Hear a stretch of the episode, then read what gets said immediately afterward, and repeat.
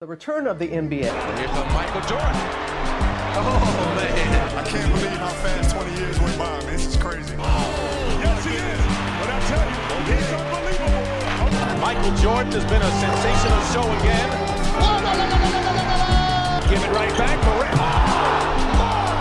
Oh, my goodness. Look at that pass. Curry, a floater on the fly. Oh, my God. 50. 50. It's video. We're playing video.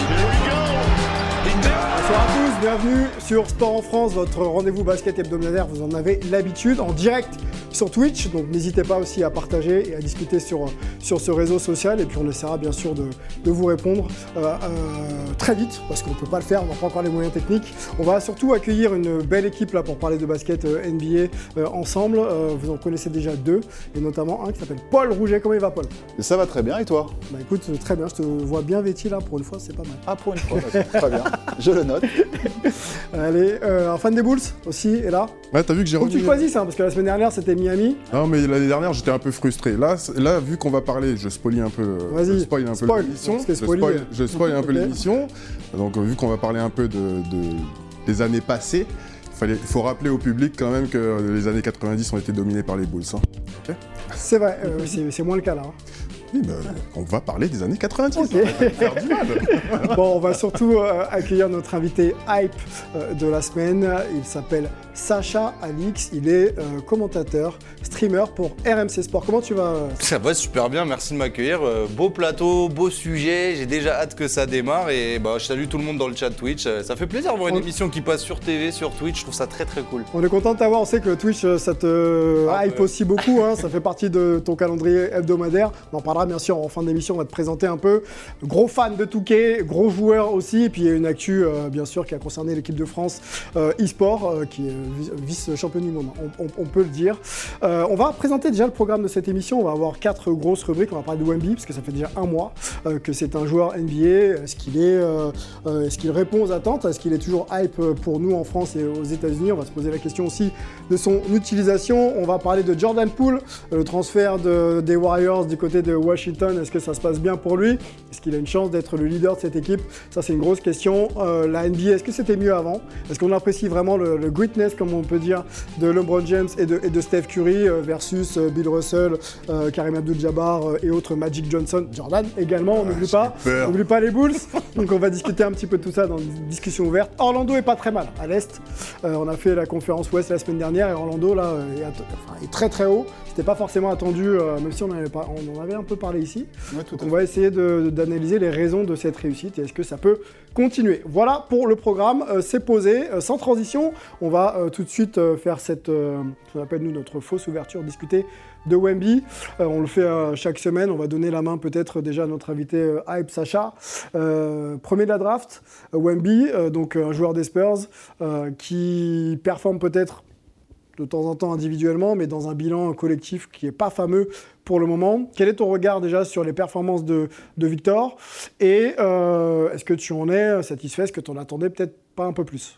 Euh, bah, en fait, il y y, a deux visions. Je pense que quand on regarde la ligne de stats pleine, on peut se dire que c'est assez satisfaisant parce qu'il reste dans le top des rookies et c'est là où il doit être. Mais quand on regarde le fond, les pourcentages au tir, je pense qu'on peut être un petit peu frustré et forcément, on va se poser des questions sur son utilisation. Quand on voit quelqu'un d'aussi grand, d'aussi long être si souvent loin du panier, bah, tu as envie de te dire qu'il faut peut-être aller chercher la facilité et, et se rapprocher un petit peu. J'ai vu qu'il y avait pas mal de personnes qui réagissaient sur les réseaux sociaux en se demandant mais est-ce que les Spurs c'était finalement la bonne destination, la destination idéale pour Wembanyama? Parce qu'on on le sait que c'est un cadre qui est très fondamentaux, très basket, peut-être un petit peu à l'ancienne, c'est une question que je me pose. Mais peut-être que dans une équipe un peu plus à l'américaine, je dirais, on va te donner beaucoup de responsabilités, beaucoup de ballons d'entrée parce qu'on a que toi pour jouer finalement.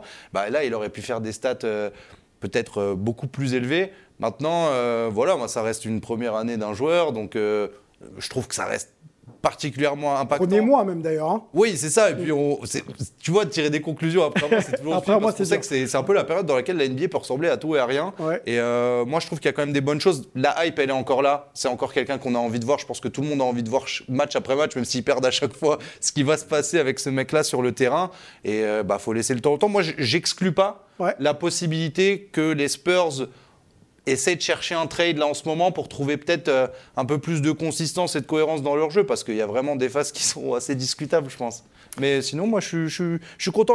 Il est jeune et tout. J'ai Il pas est envie jeune, d'être il est jeune, un mois de NBA. Euh, je vais lancer Rudy sur euh, peut-être le pourcentage au tir de, de Wemby, de mettre euh, 21, 22, 23, voire 24.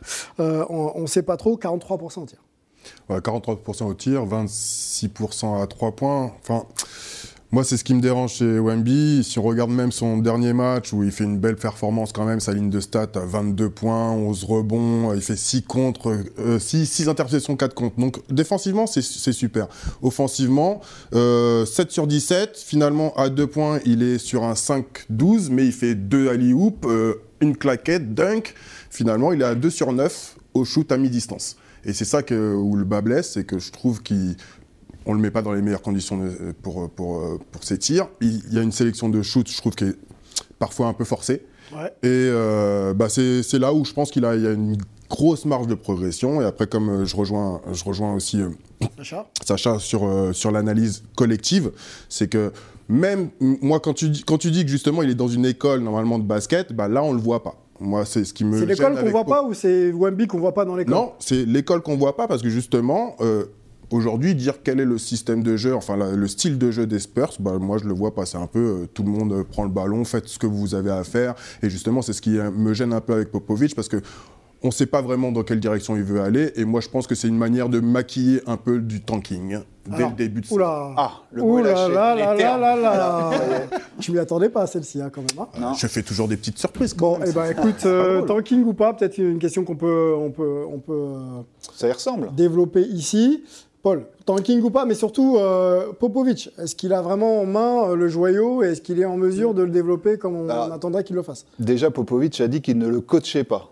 Donc là, il le laisse un peu faire ce qu'il veut. J'ai l'impression qu'il laisse un peu faire tous les joueurs ce, ce qu'ils veulent. ce C'est là que le, le bas blesse. Ouais. Donc, mais malgré tout ça, euh, on peut voir son, son impact. Donc, euh, Rudy a parlé des stats, euh, les, les stats qu'il a fait contre Denver. Enfin, ça le met quand même dans la catégorie des Robert Parrish, euh, Harden, Hakim Olajuwon. C'est quand même pas euh, n'importe qui. Donc, rien que pour ça, déjà. Surtout Arden. hein. Et puis, et puis on parlait effectivement de son impact défensif. Là, il est troisième meilleur euh, contreur avec 2,6 euh, contre par match. Il a 0,2 contre des deux premiers qui sont euh, Davis et euh, Kessler, je crois. Ouais. ouais. Donc il peut, il peut clairement finir meilleur contreur de la saison. Il sera dans la discussion pour les, les meilleurs défenseurs, mais effectivement, c'est offensivement qu'on va plus l'attendre, même s'il est quasiment à, à 20 points de moyenne, je crois. hein. Il a, Ouais, 19-2. ouais. voilà. Alors, Donc euh, offensivement, Sur Popovic, est-ce Sur que euh, ces relatives difficultés, on va bien dire encore une fois, Mm. relatives avec un grand R, difficultés, sont liées euh, au fait que pour l'instant on observe le joueur ou euh, le fait qu'il ait du mal euh, peut-être à s'associer avec les joueurs qui l'entourent, parce qu'on peut aussi parler de, de, de Jérémy Sohan, euh, Oui, de Trey Jones, tous ceux qui sont en mesure de lui donner le ballon, quoi, finalement. Où est-ce qu'on peut améliorer justement l'utilisation de Wemby? Euh, c'est un peu compliqué, mais euh, il n'y a pas de choses faciles, j'ai l'impression, dans le jeu des Spurs, parce qu'on se cherche sur, sur chaque possession. Et comme tu le disais, les mots de Popovic, c'est que c'est le crash test permanent, en fait. On va voir ce qui marche pas, mais est-ce qu'on va trouver quelque chose qui marche? En vrai, je, je sais pas, pff, je sais vraiment pas trop comment répondre à cette question-là, parce Ouais. que c'est pas évident. En fait, je- sa sélection de tir, je la trouve pas si horrible. Tu vois, je, je trouve qu'il n'a pas l'attitude du mec qui arrose euh, à, à contre-temps du jeu, tu vois, à contre-jeu. Par contre, il manque de facilité, il cherche des difficultés pour rien. C'est-à-dire que, ça. comme tu disais euh, un petit peu en off, beaucoup de fade-away, de choses comme ça. Quand je regarde Chet Holmgren, bah, quand t'es plus grand que tout le monde, deux feintes, les mecs, ils vont sauter. Et quand ils sautent, c'est terminé. Et je vois pas, en fait, cette, euh, cette simplicité, cette intelligence de, de, dans la manière de, de marquer des paniers encore. On voit les facilités à bien sûr être au-dessus de tout le monde, à avoir un beau geste, à, à- à claquer des alley-oops, etc. Mais je vois pas l'intelligence offensive que les Jokic, etc. Alors, doucement, hein, mais que les Jokic, euh, dont, dont les Jokic, les Holmgren font preuve Ouais. pour en fait se rendre la vie facile en attaque et qu'après ça fluidifie tout en fait. Après, il est peut-être en train de se chercher, de trouver ses qualités en NBA. Il les connaissait bien sûr en France. Peut-être que c'est différent, le rythme, bien sûr, l'impact physique. Il y a beaucoup de choses qui, qui, qui impactent quand même euh, les développements de, de Wemby. Oui, bien sûr. Après, le, physiquement, euh, d'abord, on voit hein, que physiquement, il a un peu de mal aussi. pas- il n'est pas constant sur tout le match. Mais je reviens encore sur la sélection de tir. Euh, son pourcentage à 3 points, 26% à 3 points. Donc, c'est pas bon du tout. Mais encore, il, fait un 2 sur 5 sur son dernier match. On revient sur les Nuggets. 2 sur 5, c'est 40 un peu plus de 40% au shoot, donc c'est pas trop mal. Mais sur les deux qu'il met, il en met un à un mètre de la ligne. Donc est-ce que c'est nécessaire d'aller chercher encore ce shoot, style à la Lillard, à la Steph Curry, quand c'est pas ta spécialité pour, euh, donc tu vas, tu, encore tu es dans les risques, dans le risque, la sélection de shoot, encore c'est pas la bonne. Après, sou- souvenons-nous, euh, on va rétropédaler un peu, mais des débuts de Dirk Nowitzki aussi, euh, bon, qui n'était pas, le même joueur, mais qui cherchait à rester lui-même et à trouver ses zones de confort, et puis ensuite insister pour développer ce qu'on a vu après. Peut-être qu'encore une fois, il est en train d'essayer de, de prendre la mesure du niveau, et que dans quelques mois, dans quelques semaines, on va le voir déjà un peu plus efficace. Oui, il se cherche lui-même, mais aussi il se cherche avec ses partenaires. Et puis, est-ce que c'est l'idée du siècle de mettre euh, Jérémy Sohan en, en meneur? Je suis pas sûr. On voit qu'avec Trey Jones, ça, ça fonctionne beaucoup mieux. Ouais. Donc, il dit qu'ils se, ils se parlent, ils se parlent tous et tout, mais... euh, Même enfin, Vassell. hein. Même Vassell, mais j'ai l'impression qu'il y, a- il y a aussi, comme disait Sacha, peut-être euh, une possibilité de trade qui pourrait mais, changer les choses. Mais on en revient au tanking. Est-ce qu'ils veulent vraiment... euh, Est-ce que cette saison, euh, ils, ils veulent jouer quelque chose ou pas? On n'a pas l'impression. Le fameux tanking, donc. Ah, Mais c'est- Ça me fait mal quand même. 3-17 le bilan collectif, euh, ouais, Sacha. Bah, en fait, la question que je me pose, c'est est-ce que c'était pas déjà le cas au Mets finalement? Est-ce qu'il avait déjà une identité de jeu, il avait des zones préférentielles? Moi, j'ai pas forcément cette certitude-là. Et je pense que le talent étant tellement hors norme, et il le disait que c'était une des qualités de sa formation, c'est qu'on n'avait pas voulu le mettre dans le moule du pivot, etc.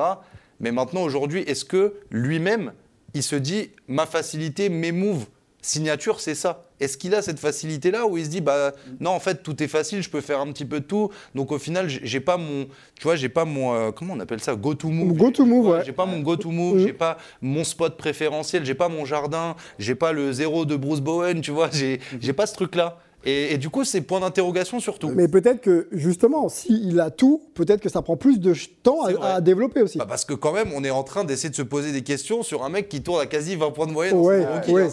Bon, on, on va, on va se calmer quand même. Ouais, mais peut-être que justement, euh, le, le- c'est l'arbre qui cache la forêt. C'est pas parce qu'il fait, il met plus de 20, il est à 20 points de moyenne que tout ce qu'il fait, c'est bien. Justement, pour une qualité, la qualité de ce joueur, on parle d'un joueur qu'on annonce unique, qui va changer la- la- l'avenir de la NBA, enfin l'image, le jeu même. Donc euh, lui, ok, l'année dernière avec les Mets, il pouvait euh, montrer toute sa panoplie basket, euh, faire voilà des super skills, des, highlights, c'était magnifique. Maintenant à NBA, je pense que il y a pas mal de monde autour de lui. Lui, il a toujours le défenseur le plus, euh, le plus dur sur lui à chaque fois. Donc sa sélection de shoot est très importante. Donc finalement, là où tu es le plus rassuré, c'est là où tu dois justement sélectionner tes shoots et petit à petit, tu vas aller chercher plus loin et faire des, euh, faire des highlights comme tu le pouvais le faire la saison passée. Et donc c'est ça qui me voilà, te qui me chagrine dérange un petit qui peu. me chagrine un peu avec euh, voilà. Message, Comme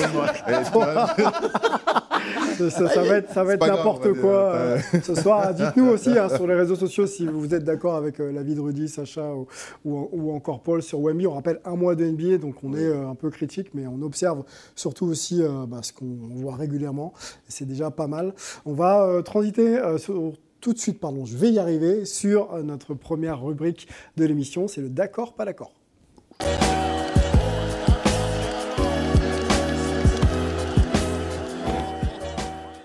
Alors, on va faire une émission un petit peu euh, old school, new school. Euh, ça va être un peu le fil rouge de notre, de notre émission, euh, parce qu'on a un débat aussi qui suit derrière sur la NBA, mieux avant, etc.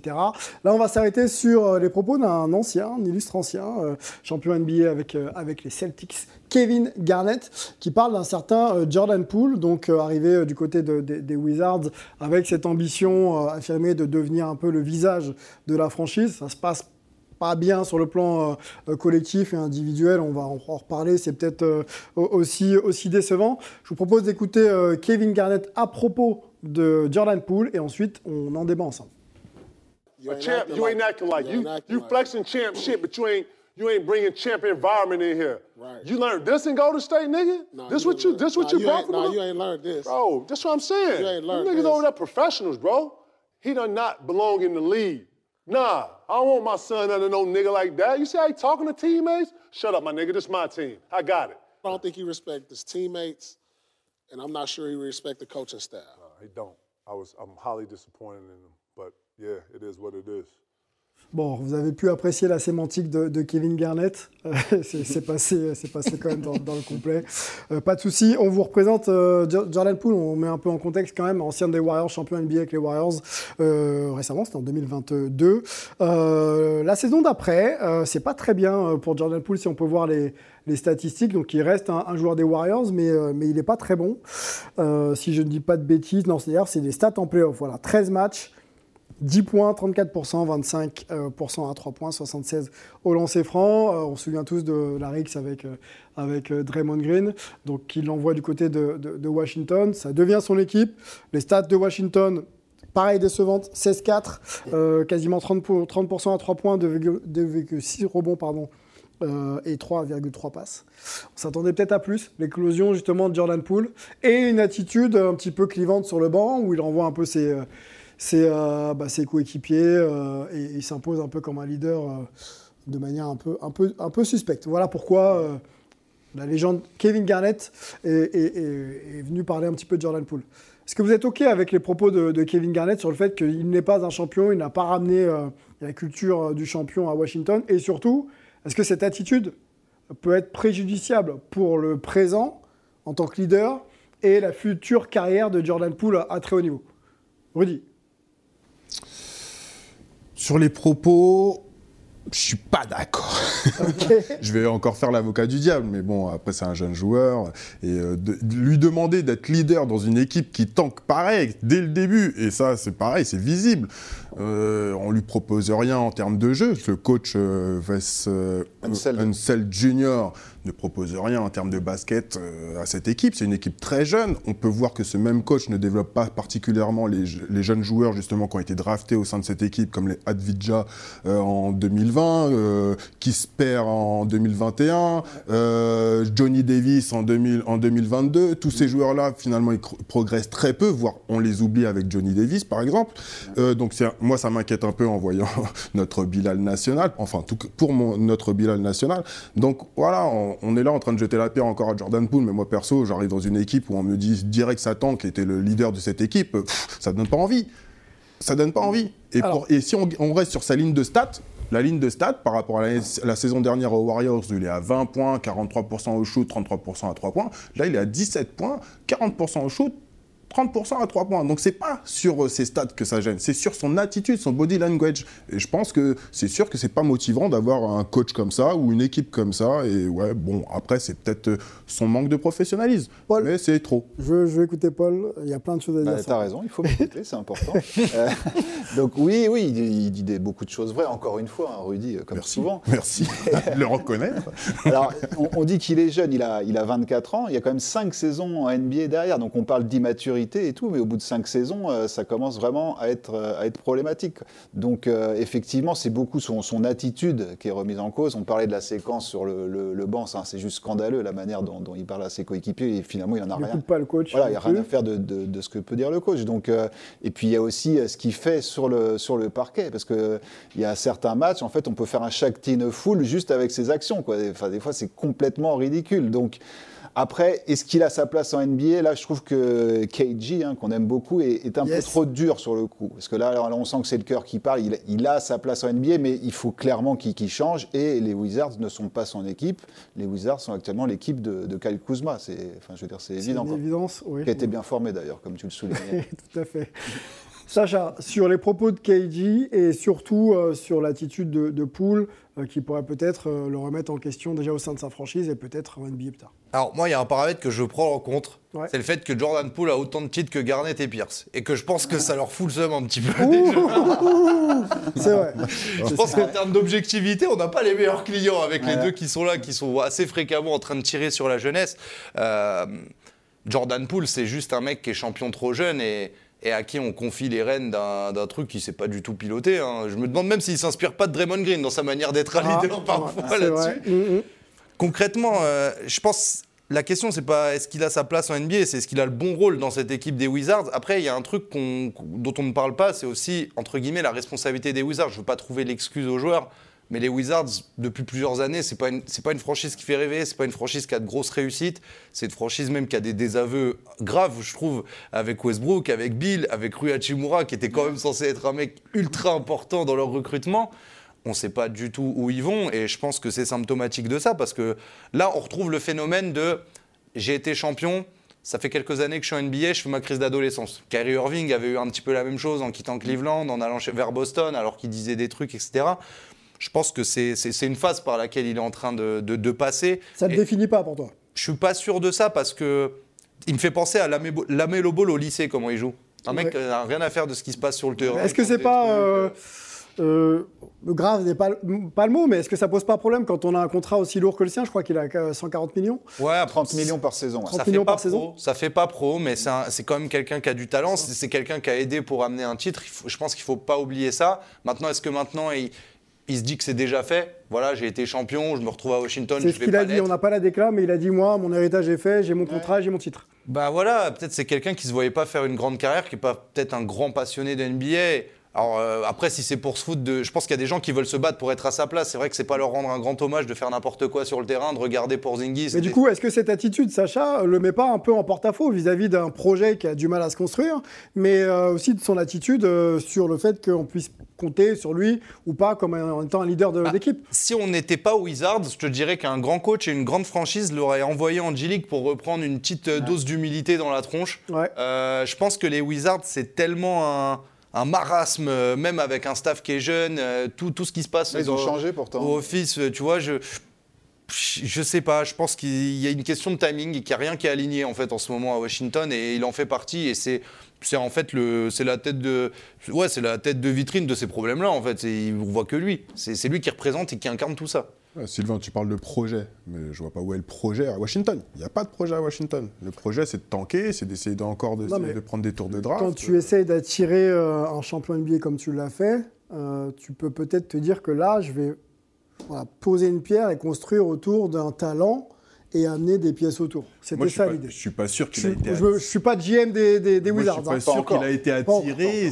Je pense pas que c'était l'objectif des Wizards au départ. Je pense que c'est plus une volonté des euh, Warriors de récupérer un Chris Paul dans leur 1 et inclure Jo- euh, Jordan Poole dans le lot. Et Washington, ça, le- les arrange, c'est un jeune joueur qui rentre dans le cadre de leur, euh, de, de- on va dire, de leur projet. Enfin, c'est parce que je Ah, pense donc que un c'est pas- projet, alors. C'est pas un projet, mais c'est pas sur cette année finalement, puisque les gars Non. ils tentent. Non, mais j'ai bien compris. déjà. Mais j'ai bien compris. Donc, euh, en fait, je pense que c'est ça. Ils se retrouvent dans cette équipe-là avec un rôle important qui, je pense qu'au départ, c'était pas spécialement son, son désir.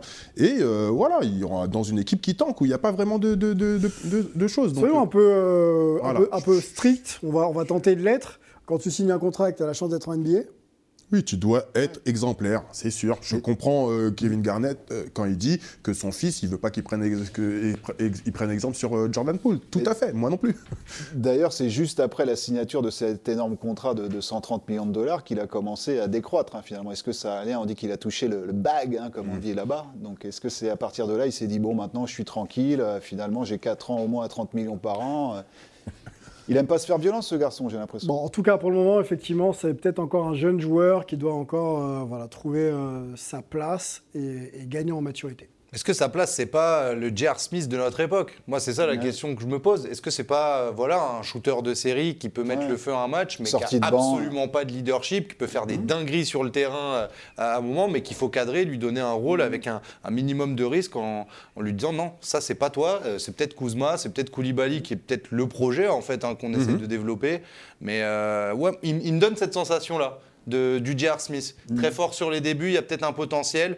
Un peu de perdition parce que forcément, c'est Ouais. une nouvelle vie qui s'ouvre à nous. Ouais. Et après, on devient ce, ce joueur de rôle qui peut être très utile et, et magnifique en playoff, mais puis qui a aussi ce, ce côté sombre où parfois on a l'impression qu'il est à côté de la plaque totale. Un mot sur euh, Bilal et on, on en terminera, on avancera dans l'émission, mais sur ce que tu as vu, euh, jeune joueur encore qui n'était pas du tout attendu à ce niveau et qui performe déjà? Bah, puis énorme potentiel défensif pour le coup, et je pense qu'il peut le faire sur euh, beaucoup, beaucoup de personnes qui vont se présenter à lui en NBA. C'est un profil qui n'est pas forcément euh, très courant. Euh, ce que fait Bilal, c'est de la justesse, il force pas. Les qualités athlétiques sont assez monstrueuses et c'est vrai qu'on n'a on pas l'habitude de voir un Européen avec des qualités athlétiques aussi développées, mais il y a pas de superflu, je trouve. Alors, on sent pas qu'il y a une gestion forcément propre à lui. C'est peut-être ce qui est dommage aussi pour le développer, parce qu'il y a du talent. Mais moi, je suis très content. On pourrait plus en parler parce que je le vois pas. Je vois pas trop de côté négatif dans ce qu'il fait dans une équipe où c'est compliqué en plus.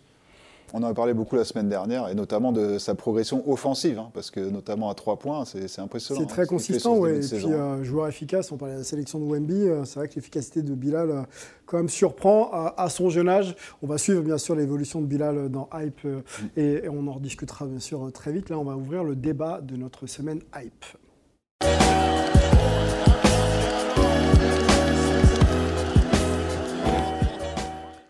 La NBA, euh, est-ce que c'était mieux avant, messieurs? C'est un peu, un peu le- l'angle de notre discussion. Il y a pas mal de discussions justement avec euh, d'anciens joueurs qui euh, reviennent un peu sur leurs années de joueurs en disant que c'était mieux, et plus de castagne, plus d'adversité. On jouait pour, pour gagner et pas forcément pour signer euh, des, contrats. Euh, la NBA aussi est reine pour mettre en avant ses, légendes, euh, que ce soit Bill Russell, Magic Johnson, Kobe Bryant et j'en passe Michael Jordan. Et, et peut-être qu'on est, nous tous, euh, en tout cas pour les plus anciens, capables un petit peu, en tout cas orientés vers la NBA d'il y a quelques années et un peu moins sur l'actualité, euh, et les jeunes également. Euh, on va se poser aussi cette question de savoir euh, où placer la génération LeBron, Steph Curry, Kevin Durant aussi dans, la légende de la NBA versus un petit peu les anciens. Époque différente, discussion un peu compliquée à faire, mais on va essayer de, la faire ensemble. On va surtout d'abord écouter encore une fois Kevin Garnett sur le propos et puis ensuite on, on en débat. The problem I think with today is is that we are so hung up on the yesteryear of the of the of the culture and the history that built the league that bro, we're missing out on greatness right in front of us. LeBron James Okay. is 38 motherfucking years old doing something we ain't never seen. We got a whole seven six Frenchman in the goddamn league. He's a rookie looking like he's a two, three year old player. Looking like he's a guard. He nutmegged the guard. Man, get the man, bro. We got listen. Will Chamberlain is rolling over his grave right now. If we told him a 6'10 power forward was playing center and jumps this high is the best.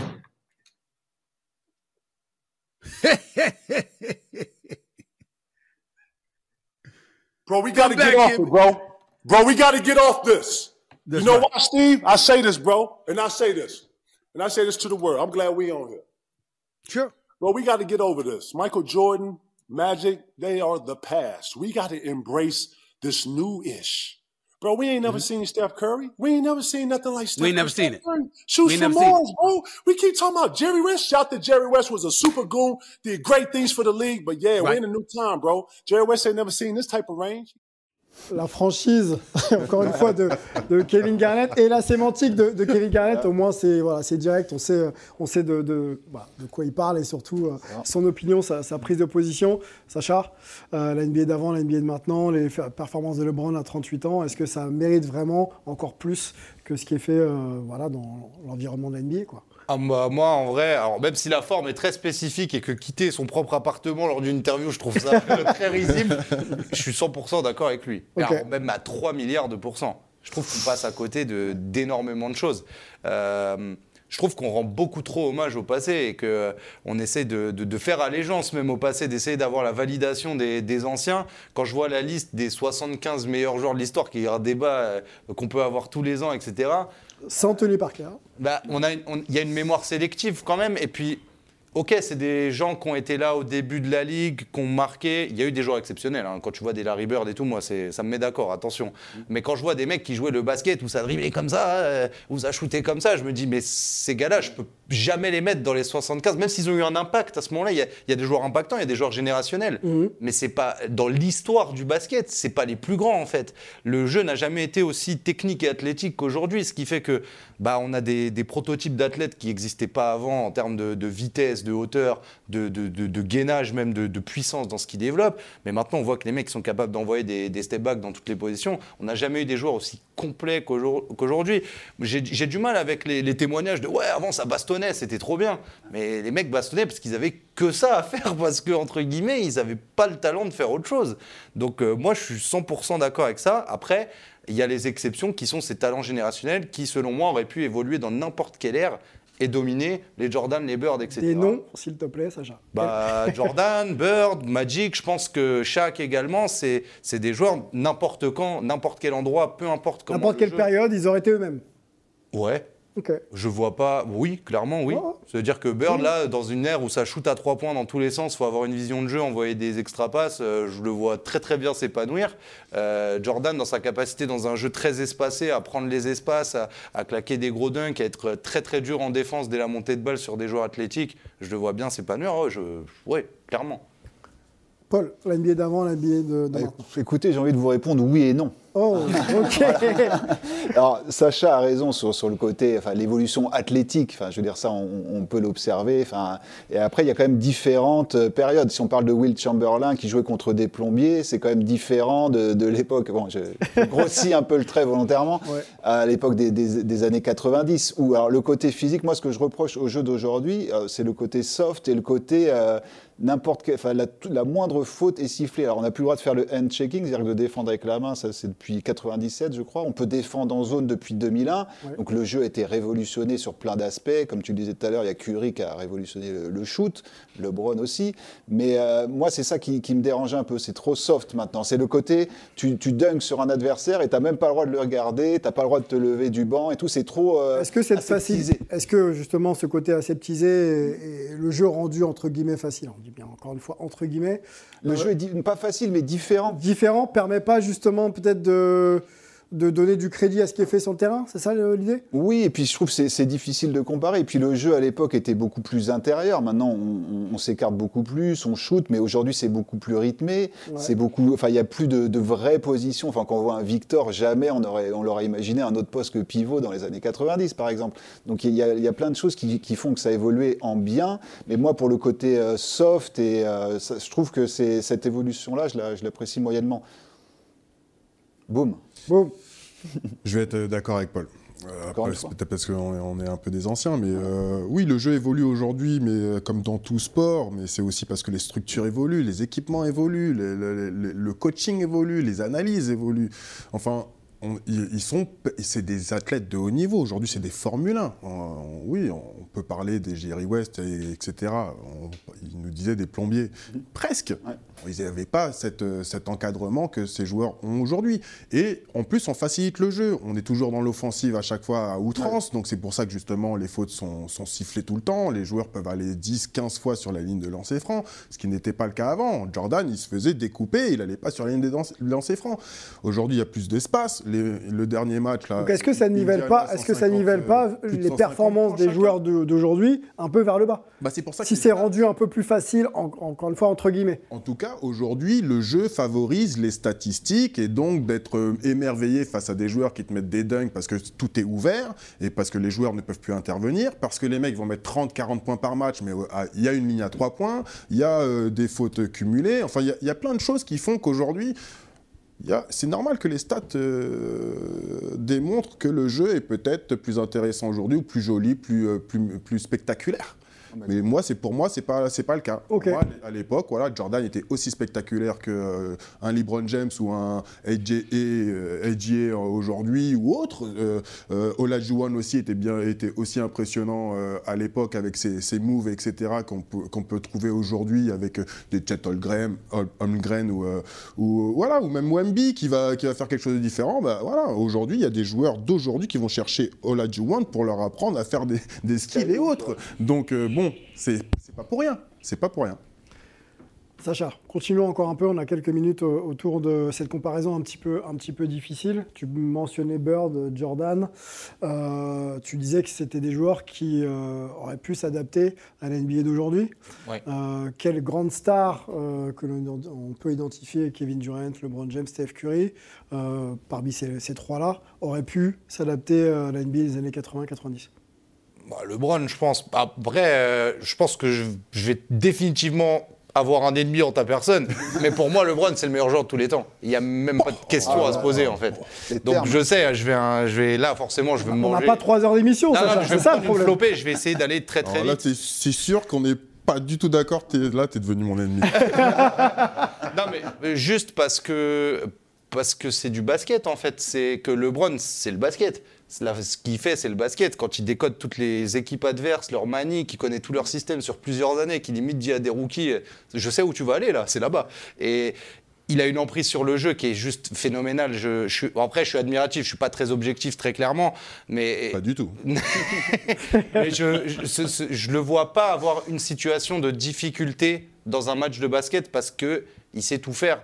Euh, et et c'est en attaque, c'est en défense, c'est pour les coéquipiers, c'est pour tout le monde. Donc euh, LeBron, euh, il aurait dominé n'importe quand. Et si ça avait été plus physique, il aurait blessé beaucoup de gens en attaquant, je pense.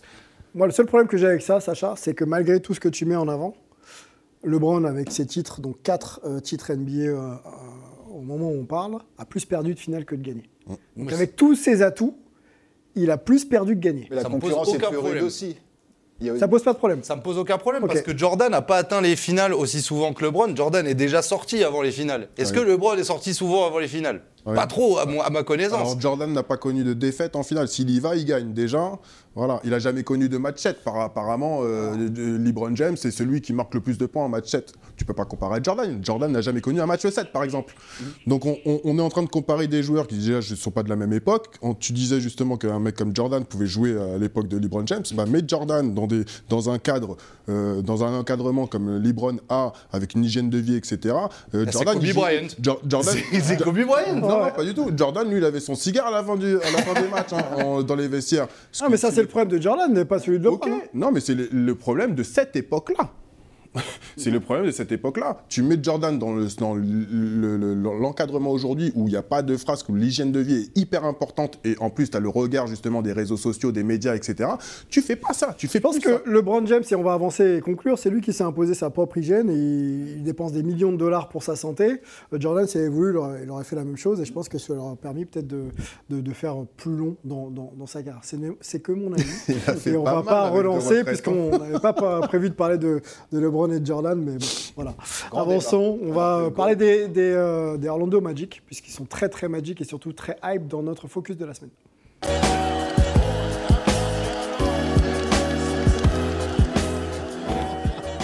Bon, la dernière fois qu'on a vu les Magic aussi haut, je crois que c'était en 2009. Euh, Ça se passait plutôt bien. Euh, Il y avait une, euh, Raph, Raphaël Alston qui était dans, dans cet effectif.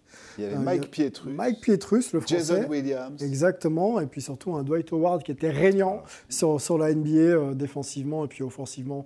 D'ailleurs, est-ce que euh, l'équipe d'aujourd'hui, Sacha, peut imiter ces illustres anciens et peut-être arriver euh, déjà, déjà à rester en haut de, la conférence Est Parce que si on en parle, c'est qu'ils sont plutôt bien classés. Ils sont deuxième moment où, on se parle. Est-ce que ça peut durer dans la saison Et euh, quelles sont euh, pour toi les raisons de ce succès? On va déjà rester là-dessus. Alors, euh, est-ce qu'ils peuvent dupliquer euh, ce qu'a fait l'équipe de 2009 Clairement pas, parce qu'elle est allée en finale, donc je pense vraiment pas qu'ils iront en finale. Ouais. Par contre, je pense qu'ils peuvent très clairement s'insérer dans les équipes qui ne jouent pas le play-in. Euh, pourquoi cette équipe, elle performe aujourd'hui Euh, C'est en grande partie grâce à Jamal Mosley, qui est le coach, qui est l'ancien coordinateur défensif des Mavs, et qui a mis une très très grosse empreinte défensive sur cette équipe, avec des jeunes joueurs qui jouent dans un style décomplexé, très similaire au jeu universitaire. Et chacun arrive à apporter sa pierre à l'édifice. Je vais citer un grand homme qui s'appelle Fred Weiss, alors qui est grand en taille, hein, Il est très très grand, on le connaît bien. On le salue d'ailleurs. et qui disait la star de cette équipe, c'est l'équipe, c'est le collectif. Et je pense que voilà, les rôles sont bien définis, chacun sait ce qu'il a à faire. Ils ont aussi donné du temps à des joueurs à qui c'était pas forcément facile. Je pense à Jalen Suggs qui a fait une première saison difficile. Je pense surtout à Jonathan Isaac qui a multiplié les, blé- qui a multiplié les blessures, mais on a toujours cru en lui, on l'a toujours gardé. Et il y a une continuité. Et puis merci euh, aux deux petits bâtons de dynamite que sont Franz Wagner et Paolo Banquero, qui sont les joueurs euh, scoreurs de cette équipe.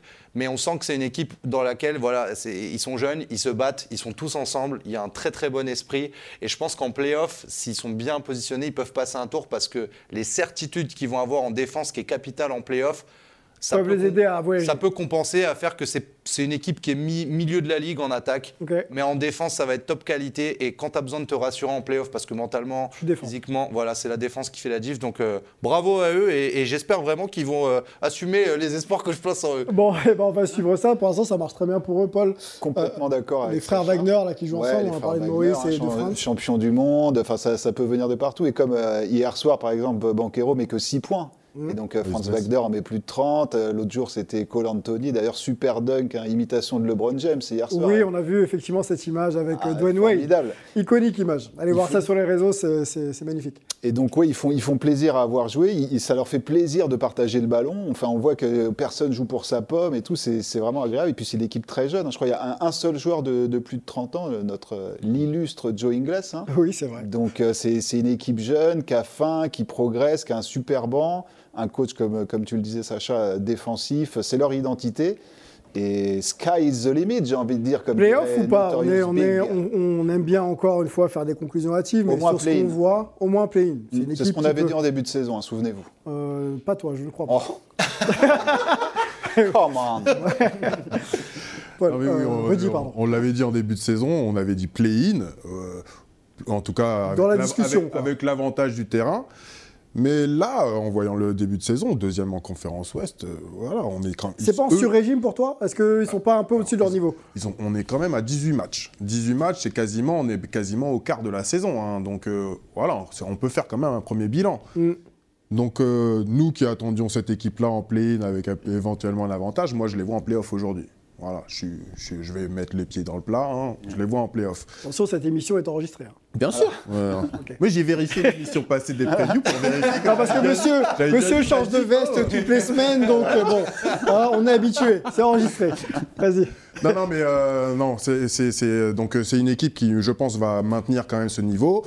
Défensivement, donc on peut parler de ce qu'on veut sur les époques, époque 90, époque 2000, 2020.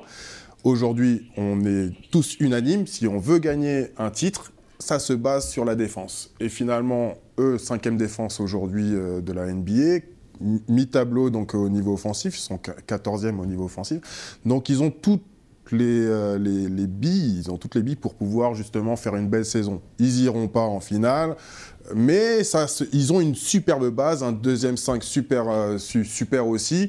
Le dernier match, 65 points qui sort du banc, hein, avec un, Anto- un Cole Anthony euh, rayonnant, euh, un Joe Ingles qui emmène justement sa, son expérience sur le deuxième 5 quand il y est. Pareil, son, sa culture du jeu, les passes, il fait des passes merveilleuses. Non, franchement, c'est c'est un super groupe. Le coach, comme tu dis, euh, Mosley, il est- c'est très bien, il apporte justement cette, euh, cette, euh, cette culture de travail et tout ça, de, de- le, le- de- le don de soi. Et c'est une équipe qui répond, qui répond. Des jeunes qui on, les, répondent. on- on les laisse, euh, Faut y aller. on les encadre pas, parce que ça parle d'un peu de, bon, de, de transfert, de trade. euh, En NBA, c'est souvent, mais euh, un Zach Lavine, enfin, il y a des joueurs un peu d'expérience comme ça qui peuvent apporter régulièrement serait- de- du scoring. de faire venir là. On touche à rien. Ils n'ont pas besoin d'une star du calibre de Lavigne, ce serait l'erreur justement. Ils ont besoin d'un mec qui est bon, qui va apporter peut-être euh, le côté 3D, un petit peu plus de scoring, ce qui peut leur faire défaut, mais qui aura aussi cette identité défensive. Tu n'es pas obligé d'aller taper aussi haut qu'un Zach Lavine. hein. Je pense que les Buddy, il faut ces profils qui sont.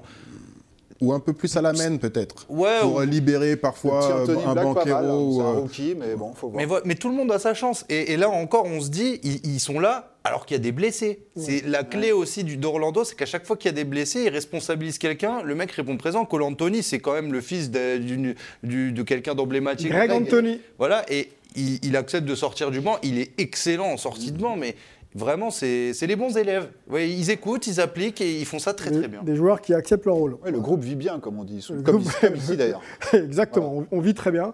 Et on vit tellement bien qu'on va discuter avec euh, notre invité Hype euh, de, de basket et de culture euh, de jeux vidéo dans l'ITV décalé.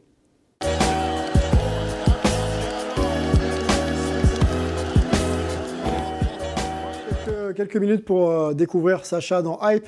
Euh, si vous êtes habitué du stream, euh, vous connaissez forcément Sacha Alix, qui est donc commentateur streamer pour RMC Sport et qui a la particularité d'être un grand fan de NBA, être très connaisseur. Vous l'avez entendu là pendant quasiment une heure avec nous. Sacha, moi j'aimerais qu'on balise un petit peu ton parcours, que tu nous expliques un petit peu euh, euh, ce qui t'a amené à, faire ce métier. On sait que la mouvance du stream aujourd'hui euh, fonctionne. Est-ce que c'est quelque chose dans lequel tu croyais depuis, depuis son arrivée et, comment ça s'illustre dans ton, dans ton quotidien quoi? Euh, alors, c'est pas du tout quelque chose auquel je croyais ou que je rêvais, etc. Ça m'est tombé dessus un petit peu par hasard. La base, en fait, moi, c'est clairement les jeux vidéo. hein. C'est ce qui est la base de Twitch, du streaming, c'est que ça vient du jeu vidéo. Euh, L'idée, c'était comment font les meilleurs joueurs de jeux vidéo au monde pour faire des choses, hop, je vous le diffuse, vous regardez. Moi, je suis tombé dessus par hasard. Le mot-clé, c'est confinement. Tout simplement. Wow. Voilà, quand le confinement est arrivé, c'est là où en fait bah, tout le- toute la planète sport s'est arrêtée. Et en fait, euh, moi à cette époque, j'étais joueur compétitif d'NBA 2K. Euh, on était à l'époque d'NBA 2K 20 du coup. Et, euh, ben, plus de sport, plus d'NBA à la télé. Et donc la seule alternative qu'on avait trouvée dans mon équipe e-sport, c'est qu'on avait répliqué la NBA sur Twitch avec euh, un joueur par franchise, ils s'affrontent. Et c'est là au moins en fait on m'a pris en tant que commentateur de ça. Et euh, à partir de ça, euh, ça a été de fil en aiguille. J'ai découvert euh, d'autres sports, le MMA notamment. Et euh, j'ai lancé des, des podcasts basket, des podcasts sur les paris sportifs. J'ai rejoint une équipe de podcasts sur des paris sportifs pour parler de basket justement. Et j'ai toujours été très imprégné par la culture US, donc je me suis dirigé plutôt vers les sports US. Et aujourd'hui, bah, je reste dans cette lignée-là. Et euh, je pensais pas que je finirais comme ça, mais une fois que j'y ai goûté, Pas fini encore. Non, mais une fois que j'y avais goûté, en fait, quand le confinement s'est terminé, je suis retourné à mon vrai travail qui était commercial en informatique et je dis mais non, Oui, qu'est-ce que je fais là je fini. veux plus faire ça et, euh, et donc j'ai essayé de essayé de me donner les moyens et de bah, profiter de deux ans de chômage, euh, de me donner, euh, enfin voilà, de, de- de tenir un rythme, de dire euh, je vais essayer de créer mon chemin en fait, je vais essayer de créer quelque chose, je vais streamer beaucoup, je vais parler beaucoup aussi, Ouais. avec pas beaucoup de personnes au début, mais gros big up à Angelo Tsagarakis qui était un de mes premiers spectateurs parce que j'ai fait une rétro sur un, un- un team USA contre la Grèce. Et après, bah, de contact, etc. Et ça allait vite et je suis très heureux. J'espère que c'est pas fini. C'est pas fini. Euh, on t'écoute nous régulièrement et on pense qu'il y a un bel espoir, encore beaucoup de choses à faire. On parle un peu de la culture euh, du jeu vidéo. Euh, Touquet, te- t'en as parlé, tu es proche euh, de la marque. Je crois que tu es ambassadeur d'ailleurs pour, pour eux, si je ne me trompe pas. Depuis quelques années, vous en avez l'habitude, le jeu vidéo accompagne aussi la culture des sports et notamment le basket, donc à travers NBA Touquet. Comment tu évalues l'évolution de la culture du jeu quand on parle de NBA 2K Est-ce que c'est euh, le jeu emblématique qui euh, réunit un peu les fans de basket ou est-ce que ça va même au-delà? Comment tu vois un peu l'évolution de, ce support et, du basket et, du jeu vidéo Bah, c'est très particulier. Alors, ça ne cesse de, se développer, ça ne cesse d'aller vers le haut. Il y a de plus en plus de personnes qui jouent ou qui regardent du NBA 2K. Mais maintenant, c'est créer les liens ensemble, en fait. Il y a beaucoup de personnes. Moi, typiquement, mon profil de base sur NBA 2K, c'était je fais du basket. Je rentre le soir, je vais jouer contre mes potes, on va se faire un match, je sais pas, Atlanta, Sacramento ou quoi. Pas des équipes qui font rêver, hein, surtout pas, sinon c'est pas drôle. Mais en fait, j'ai découvert l'environnement compétitif. Et en fait, c'est un monde qui est un peu caché, qui est pas facile à, à comprendre ou à découvrir. Mais c'est là où en fait il y a les meilleurs joueurs du monde et tu vois des, gros- enfin, des grosses compétitions et tu vois ce que toi tu sais pas faire sur le jeu. Et tu as notamment ce mode où chacun prend un poste qui s'appelle le mode Pro-M et chacun mène un poste et chacun en fait c'est comme du vrai basket. Il faut trouver des systèmes, il faut trouver les mécanismes. Et, euh, et ouais, cette scène elle se, elle se développe et, euh, et aujourd'hui en fait euh, la France, si on prend le, le niveau sur le jeu, Mm. on est le deuxième pays du monde. En fait, il y a Team USA devant nous et après c'est la France. Bah. Allons-y, allons-y, expliquons un petit peu à nos téléspectateurs, que ce soit sur, sur les réseaux ou, ou en télé, euh, que le sport se développe et que ça, ça, ça attire justement euh, euh, des joueurs, une organisation et, et des pays participent donc à, à des compétitions internationales. Et euh, avait lieu donc le week-end dernier le championnat du monde de, de, de- de basket. En en e-sport, on va le dire comme ça, euh, en Suède. C'était sur deux jours et donc l'équipe de France euh, y participait. Elle, elle s'est donc classée deuxième. Euh, Très belle performance d'ailleurs de- des- des Français. Euh, tu as commenté d'ailleurs cet événement euh, pour, euh, pour, pour le- la Fédération française de C'est basket. ça, ouais. Je crois que tu étais avec un certain Lucas Nico. Est-ce que tu peux nous raconter un peu ton expérience Ouais. et puis euh, surtout la hype qui euh, réside autour de justement de l'équipe de France et, et de cette victoire, euh, enfin de cette victoire, non, de cette deuxième place au championnat du monde? Alors, bah, l'expérience et les émotions, ce qu'il faut savoir, c'est que c'était une première mondiale. C'était la première Coupe du Monde d'NBA 2K qui existait depuis l'histoire d'NBA 2K. Et ils ont choisi un lieu emblématique qui est la Suède parce que c'est là où s'organisaient les plus grosses compétitions e-sport quand le e-sport était en train de naître, en fait. Donc, il y avait toute une symbolique là-dessus. Et c'était la première fois aussi qu'on dépassait les, compétitions continentales. On avait fait un championnat d'Europe, l'équipe de France. On fait à chaque fois vice-champion d'Europe ou demi-finaliste. En gros, notre bête noire, c'est la Turquie, concrètement. Et euh, là, on a débarqué euh, à, cette, euh, à cette compétition qui s'appelle la IFIBA, donc en fait qui est générée par la Fédération internationale de basket directement. Et moi, j'ai intégré le dispositif qui est mis en place par la Fédération française de basketball pour faire vivre l'événement, pour accompagner les joueurs, euh, une vraie délégation, voilà, professionnaliser, démocratiser un petit peu ce qui se fait autour d'NBA 2K. Et donc on a commenté ça avec Lucas avec des émotions incroyables parce que euh, je vous le donne en mille, on tombe en demi-finale contre la Turquie. Et sauf que là, on réussit à les battre en fait pour la première fois dans l'histoire de l'équipe de France. Et là, c'était une explosion euh, incroyable. Ouais. Et on sait qu'on va arriver en, en finale face à Team USA, donc la meilleure équipe du monde, parce que eux, en fait, ils jouent dans ce qui s'appelle la NBA 2K League. Je sais pas si vous connaissez. On en connaît fait- pas, mais on t'écoute, on, on découvre. En fait, en NBA, il y a une ligue annexe qui s'appelle la NBA 2K League, mais qui est rattachée à la NBA euh, vraiment, qui est faite par l'éditeur du jeu. C'est-à-dire qu'il y a des franchises, euh, Oui. il y a des, oui. forcément des Déjà, il y a le confrontations. Miami Heat Check Gaming, euh, t'as le Lakers Gaming, t'as plein de trucs comme ça. Et en fait, c'est là où il y a les pros de Touquet ne jouent uniquement que là-bas. Et pour la plupart, ils sont tous américains. Et c'est un peu comme la NBA. On attend notre Tony Parker qui va venir euh, être drafté. Parce Et justement, oui, est-ce qu'il y a des joueurs français qui peuvent être draftés par cette NBA 2K League? Eh ben là, il y a un gars qui s'appelle Warnox. Euh, son prénom, c'est Yacine. Je dirai pas tout, euh, toute son identité. On a quelques photos d'ailleurs de- de- des joueurs de Ah, on de peut regarder, ah, c'est celui qui s'est le plus distingué tout au long du tournoi. Alors, euh, on a chacun un rôle dans le jeu, comme je vous l'ai dit précédemment, et lui, il a le rôle d'encre défensif. C'est ce qui s'appelle un lockdown dans le jeu. En fait, il est poste 3. Son rôle, c'est de défendre sur le meilleur joueur adverse. Sauf qu'en en fait, c'est aussi le meilleur scoreur de l'équipe de France. C'est-à-dire qu'en fait, il te cadenasse le meilleur joueur adverse et derrière, il se projette tellement vite en contre-attaque, il prend que des shoots en première intention, il rentre tout. Il a un mental et un leadership qui a emmené euh, l'équipe qui les a transcendés. Et, euh, et- et tous les Américains ont pris une photo avec lui après en disant euh, Mais mec, faut que tu viennes jouer avec nous aux États-Unis. et donc. Là, aujourd'hui, il y a un truc qui peut se passer. On va peut-être marquer le, le monde de l'e-sport et l'NBA 2K League avec- un Français. En tout cas, je l'espère. Et et- c'est un message qui est beau parce que euh, la FFBB s'est beaucoup impliquée. Et euh, en fait, cette, euh, ces compétitions NBA 2K, elles ont battu un record d'audience aussi national ce week-end-là pour le, le match face à Team USA.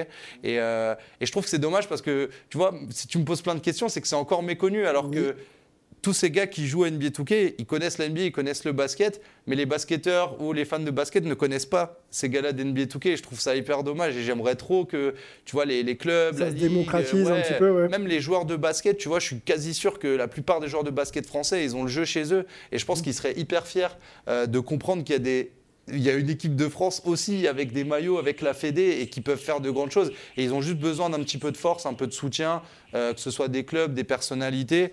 Mais vraiment, il y a un truc à faire parce qu'à partir du moment où on envoie un, euh, un Français en NBA, on connaît, la- enfin en NBA 2K League, on connaît la suite de l'histoire pour nous avec la vraie NBA. Euh, c'est que le début et après il y aura un Wembanyama qui arrive et là, c'est- et là, ça Bon, devient très très cool. Il faut, il faut souhaiter effectivement que le- la NBA 2K League, en tout cas l'équipe de France, trouve son victoire pour être justement l'ambassadeur, parce que c'est aussi un peu comme ça que ça se passe, hein, à travers les résultats individuels et collectifs. On envoie un message et ça se répand un petit peu sur la, sur la jeune génération. On va conclure avec une question euh, autour de toi et de NBA 2K. Est-ce que tu es chaud du coup à NBA 2K Alors, j'ai pu l'être. Ah, J'ai pu l'être. En fait, moi, je suis arrivé sur NBA 2K euh, à la Jordan Pool. J'ai respecté personne.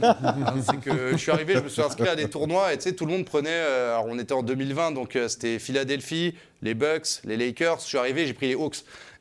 oula, oui, effectivement. Et euh, c'était à l'époque où à Brooklyn, tu avais aussi KD, etc. Sauf que quand moi j'arrive avec les Hawks, avec Trey Young, qui est, je crois, rookie ou, sophomore, je commence à envoyer euh, Brooklyn, après je revois Philly, bah les gars, je dis, mais c'est qui ce type?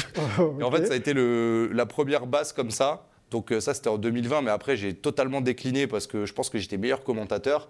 Mais c'était aussi pour moi... En fait, j'ai vu tout de suite ce qui allait pas trop dans la façon dont les compétitions étaient faites. C'est là où j'ai monté une association avec mes deux comparses et co-commentateurs qui s'appellent Max et Mehdi. Et on s'est dit, on va créer un championnat de France NBA 2K bien lisible, bien clair.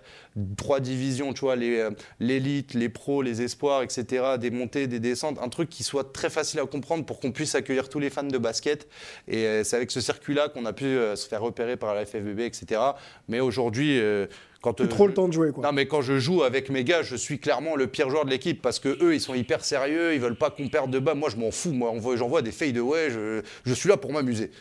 Tu fais du Wemby, alors, comme, comme, comme, comme on n'aime pas trop voir euh, en NBA. Après, quand ça rentre, je mets tout le monde d'accord. Par contre, ah ouais.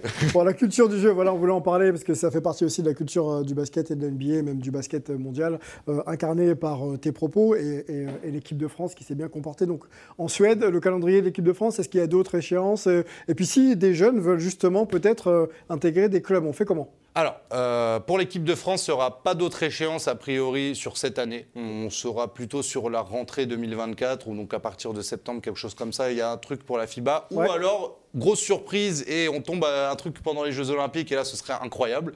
Peut-être, je ne sais pas. Et comment est-ce qu'on rejoint des compétitions, des clubs, etc. On a un compte Twitter qui s'appelle All of Game, petit jeu de mots, euh, pour la partie gaming. Euh, donc c'est nous qui gérons le championnat de France NBA 2K, mais on organise beaucoup beaucoup de compétitions, de tournois ponctuels. Euh, vous venez, vous lâchez un follow, vous envoyez un DM, voilà comment ça se passe, quelle structure recherche des On joueurs. peut venir tout seul. Vous pouvez venir tout seul, vous pouvez constituer votre équipe, vous pouvez venir avec cinq personnes. Nous, on peut vous conseiller des structures, parce que c'est des structures e-sport qui sont euh, très impliquées. C'est- Il y a quelques clubs de basket, un Sluc Nancy, gros big up à vous, euh, qui font un gros boulot. Euh, à un moment donné, on avait eu CSP. Moi, j'ai fait partie de l'époque CSP Gaming, en fait, j'étais pour Limoges. Il y a eu Nanterre, etc. Mais je pense qu'aujourd'hui, voilà, tous les feux sont au vert. Euh, ça devient mondial. La France a une carte à jouer. S'il y a d'autres clubs qui veulent venir, venez. S'il y a des gens qui veulent venir jouer, venez. On vous accueille tous. Et même si c'est pas pour le plus haut niveau, le tournoi le plus high level, on peut toujours faire des tournois juste pour rigoler ou des trucs comme ça entre nous. Bah, le but, c'est qu'on se rassemble autour d'un jeu que beaucoup de gens qui aiment le basket ont. C'est aussi simple que ça.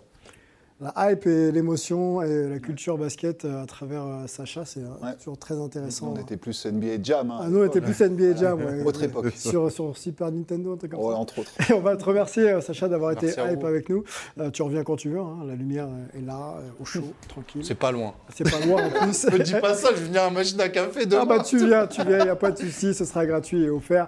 On va remercier euh, Rudy et Paul, toujours fidèles au poste, Merci. messieurs. Merci. Et allez, Jordan. Allez, ne relance pas tout de suite, on, on- on conclut. Faudra pas que je revienne, Rudy. Bon, on va remercier la communauté Hype et euh, toutes les équipes euh, autour de Lucien Gérant qui nous ont aidés à préparer cette émission. On se retrouve la semaine prochaine pour un nouveau numéro. Ciao